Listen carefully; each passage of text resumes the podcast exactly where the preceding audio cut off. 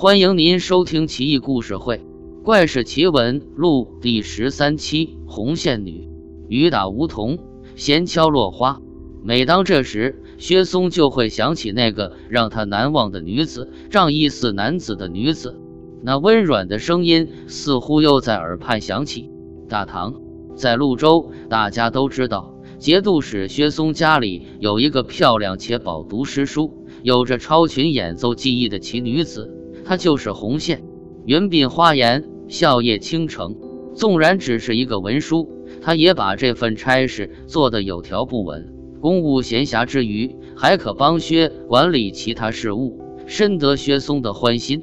这一天，军中举行了例行宴会，觥筹交错，丽人交织。薛松正喝得高兴的时候，红线对他耳语道：“薛公，我觉得这鼓声有些悲凉，这打鼓的人必定有心事，您可差人问之。”这薛松也是个懂音乐的人，细品之下，鼓声里还真有种悲凉失落之情，于是连忙把那打鼓人周叫来一问，原来是他的妻子昨晚身亡，他还没有请假。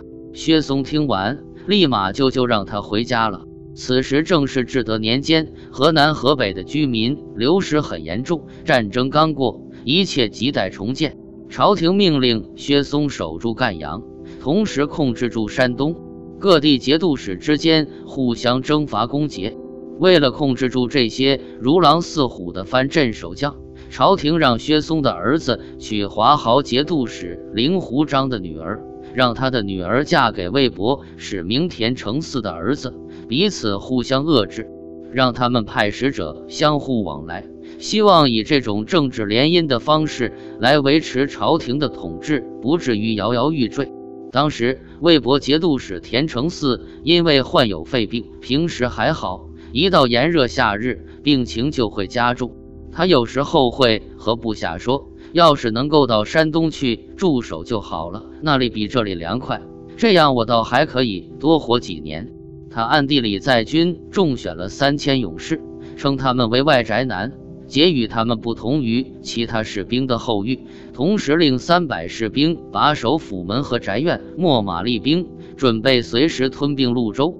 接到暗探的消息，薛松是寝食难安，不能成眠，苦无对策。吃饭时也是突然放下筷子，面对精美乐曲也是无心欣赏。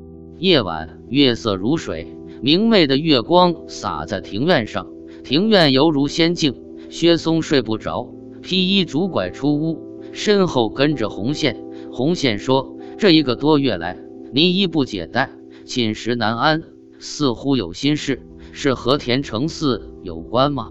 薛松说：“事关众多将士的安危，这些不是你所能处理好的。”我虽然是一介奴婢，说不定可以帮您排忧解难。您不妨谈谈您的想法。薛松抬头，在他眼里似乎看到了什么，便说：“我知道你不是一般人，我心中有数。”于是两人就着月光开始讨论。薛说：“我是受国恩，从祖父手里因受这块土地，如果不能守住，怎么能对得起朝廷的信任？”百年以后又有何面目面对地下的祖父？这事就交给我吧，我保证办好。您也不必要这么焦虑，先让我去魏城打探一下情况，摸下他们的底。您给我准备一匹马，一个使者，一封问候信。至于其他的，等我回来再一起商议。我一更去，二更回。薛说不行，万一有所疏漏。打草惊蛇，反而给他们找借口攻击我们，绝对不会出错的。说完，红线进自己屋准备行头。只见他头梳乌头髻，髻上插金乌钗，身穿紫色绣花袍，青丝带系于腰身，脚上蹬的是轻便靴，龙纹匕首配于胸前，向薛起手，须臾之间便不见了。薛松回屋，关门背灯而坐，自斟自饮。他本不是个贪杯之人，但是不知为何，这天晚上他喝得格外多的酒，却是没有醉。一阵晨风吹来，他打了个寒噤，似乎有一片树叶飘来的声音。幽地，他惊醒了，原来是红线回来了。事情办得如何了？他揉了揉红彤彤的双眼，急忙问：“怎么敢不办好？”红线回答：“没伤人吧？怎么会？我只是把田承嗣床头的金盒拿来了。半夜之前我就到了渭城，转了几道门，便到了他睡觉的地方。听到外宅男在走廊上睡得正香呢，那些中军士兵在院中走动，互相打招呼。我打开龙门。”来到了您亲家公床前，他养着个大脚丫子，还沉在梦中呢。他头裹着头巾，枕着一个花枕头，枕边是一把短剑，短剑前是一个开着的金盒，里面是他的生辰八字以及北斗神明。金盒上面是珠宝以及香料。他定不会想到，这个夜晚我要取他的性命，易如反掌。但是我怕会惹麻烦，没有动手。蜡烛的光亮逐渐变得微弱，香炉的香即将燃尽。他的侍者四散开来，兵器丢了一地。他们以各种姿态睡着，有头靠屏风的，鼾声如雷；也有手里拿着汗巾靠在门框。我拨弄他们的发饰、衣服，都不能让他们醒来。他看起来有病的样子，我便拿了他的金盒回来了。我从西门走出，一直走了二百里。隐隐约约，那城东头的城郭若隐若现，那东流的漳水还在潺潺流着。月满西楼，远处的寺庙响起了晨鼓，附近的农舍已有鸡鸣声传来。我去的时候是怒不可遏，我回来的时候却乐不可支，以至于忘记疲惫。为了感谢您对我的恩情，我往返七百里，不顾疲惫，忘记了危险，走过了六七座城。只是为了不让您为我担心，为我焦虑，又怎敢说劳累，怎敢说辛苦呢？薛松连忙派人到渭城，给田承嗣送了一封信，信上说：左有人从渭城来，从您床头上拿了一个金盒，我不敢留下，特派专使连夜送还。使者半夜才到渭城，为了搜捕到金河的人，全军的人忙得不亦乐乎。田承嗣把那些外宅男和守门的大骂一顿。使者用马鞭敲门，田认为在这非常时刻求见，一定是有要事。田承嗣急忙出来，当使者把金盒给他，他捧着金盒，惊异的几乎晕过去。他盛情款待了使者，给使者很多赏赐。第二天，田专门派人带了三万匹布，二百匹好马。以及一些其他说不出名的珍贵的东西，献给薛松，并转告薛松感激他不计前嫌，不计私怨，保住了我我的性命。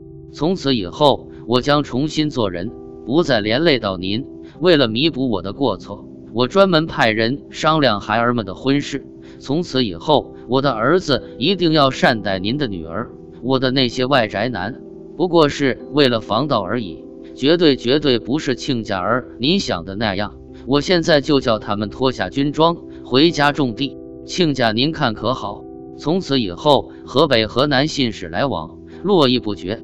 这种情况持续了一两个月，相安无事。这天，红线提出要走了。你是生在我家的人，你要到哪里去？很多大事，我还需要你一起定夺。薛松说：“这么重要的时刻，我还要倚仗你。”你怎么能走呢？红线说：“前世我是一个男子，仗剑天涯，悬壶普世，读神农之术，祭天下众灵。当时有一个孕妇肚中生了虫子，我给她服用了原花酒，妇人及她腹中双胞胎都死了，一尸三命。因私为了惩罚我，将我贬为奴婢。我何其有幸能生在君家，多么巧合，能够以微臣的力量帮您。”十九年呀，绫罗绸缎，锦衣玉食，我也够本了。真的，真的够了。您给我的宠爱，我永生难以忘却。我知足了。薛公，现在您治下的这片土地，百姓安居乐业，疆土太平。也许我是应该留在这里，但这违反了天意。昨天去渭城是为了报恩，以我一己之力保两城太平。忠者敬，乱臣惧。对于我一小女子来说，功劳也不算小，足以弥补我前生的过错。我想离开这扰人的尘世，成仙得道，所以请您成全。不，薛松红了眼眶，你一个女子，怎么会又怎么能去深山里待着？况且你是小姐之身，这样吧，我准备千金给你作为居所。红线说：“为了来世，我怎可久留？又怎可有所预谋？既然留不下你，那么就此拜别吧。”薛松心想。薛松集合宾朋好友，夜宴中堂。为了助酒兴，薛松请在座的冷朝阳作词，其词是：“彩铃歌怨木兰舟，送客魂销百尺楼。”还似落飞乘雾去，碧天无际水空流。唱完，薛松非常悲痛，不能自己。红线边哭边拜，也是泪眼朦胧。后来，红线说：“妾不胜酒力，诸位慢雅。”离开了宴席，从此不知去了哪里。